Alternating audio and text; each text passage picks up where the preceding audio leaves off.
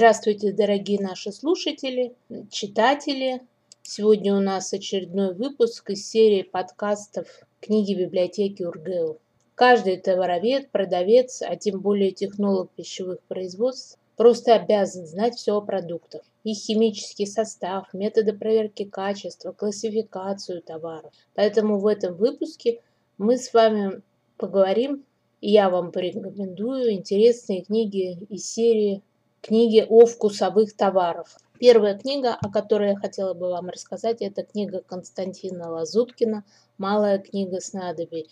Пряности, специи и ароматические травы в современном питании». Пряно-ароматические растения манили себе людей с древних времен, о чем свидетельствуют истории их открытия, употребления и распространения. Издавна людям известно, что разные пряные травы, семена, корни – улучшают и украшают. Все народы во все времена старались сдабривать блюда специй, а некоторые пряности ценились наряду с драгоценностями, золотом. В средние века набор кухонных пряностей был целым богатством. В Европе, на Востоке использовали великое множество трав. К сожалению, многие из них сегодня забыты, и это объединило наш стол. А ведь даже привычные блюда удивительно хорошеют, если их умело приправить. В то же время использовать пряности на кухне не следует, исходя из принципа «чем больше, тем лучше». Приправы должны не заглушать, а подчеркивать особенности блюда, делать его более тонким и сложным. И связав их с продуктами питания, человек постоянно пополняет свои знания о свойствах и возможностях пряностей, совершенствуя при этом свое кулинарное искусство. А, в названии книги Константина Лазуткина «Малая книга снадобий» фигурирует слово «снадобье». В нашем понятии оно ассоциируется с лечением, знахарством, когда детки, ведуны и бабки-травницы всевозможными отварами и мазями изгоняли хвори, ставили на ноги безнадежных больных. С тех же древних времен слово «снадобье» имело еще одно, другое значение. Под ним подразумевалось кушанием, которым почивали дорогих гостей, пытаясь им угодить и удивить необычностью и изысканностью вкуса.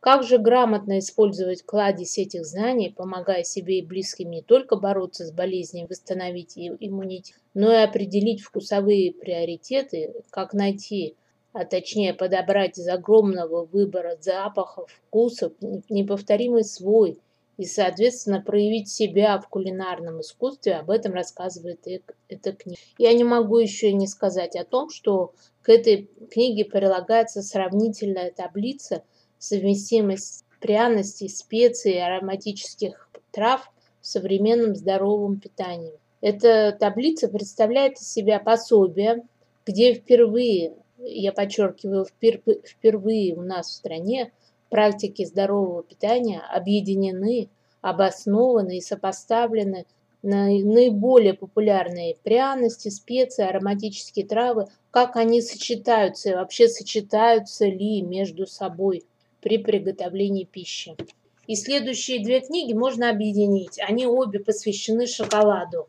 Первая книга Евгения Кручина «Шоколад». В книге рассказывается история появления шоколада завоевании мира описываются технологии производства, виды и сорта.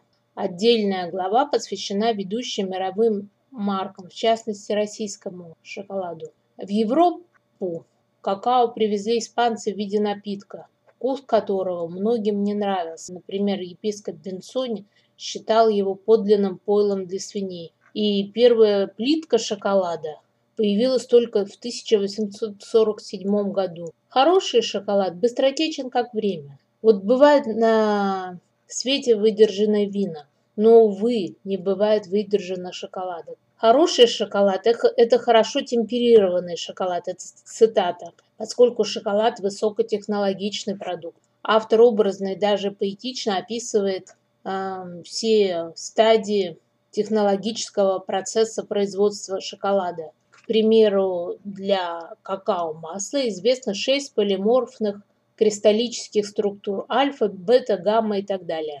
Описывается, что потребители предпочитают шоколад именно бета-формы. И для того, чтобы какао-масло застывало именно так, в этой форме, служит очень тонкий процесс охлаждения и перемешивания, который называется очень музыкальным термином темперирование. Сейчас в мире существует пять крупнейших производителей шоколада – Нестле, Марс, Филипп Моррис, Кэтбери, Феррера, а также мелких, но известных. Например, любителям шоколада знаком финский шоколад Фейзер. В России крупные кондитерские фабрики по большей части скуплены. Это касается и Самарской фабрики России, и Санкт-Петербургской фабрики имени Крупской, Крупской и многих других.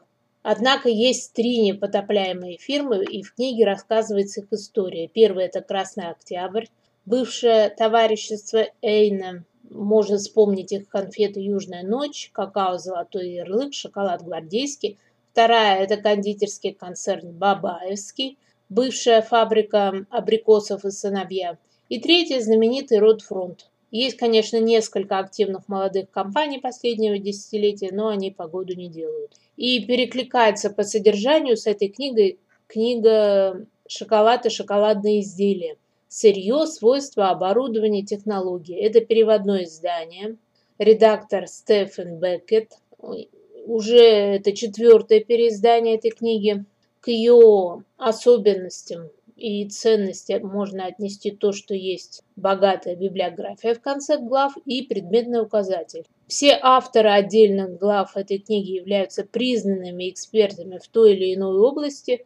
Некоторые главы более научны, другие ориентированы на производственников и подготовлены специалистами и практиками с многолетним опытом работы в отрасли производства шоколада. Совершенно новые главы посвящены шоколадной крошке – технологиям холодного формования, вопросам защиты интеллектуальной собственности и нутрицептическим свойствам шоколада.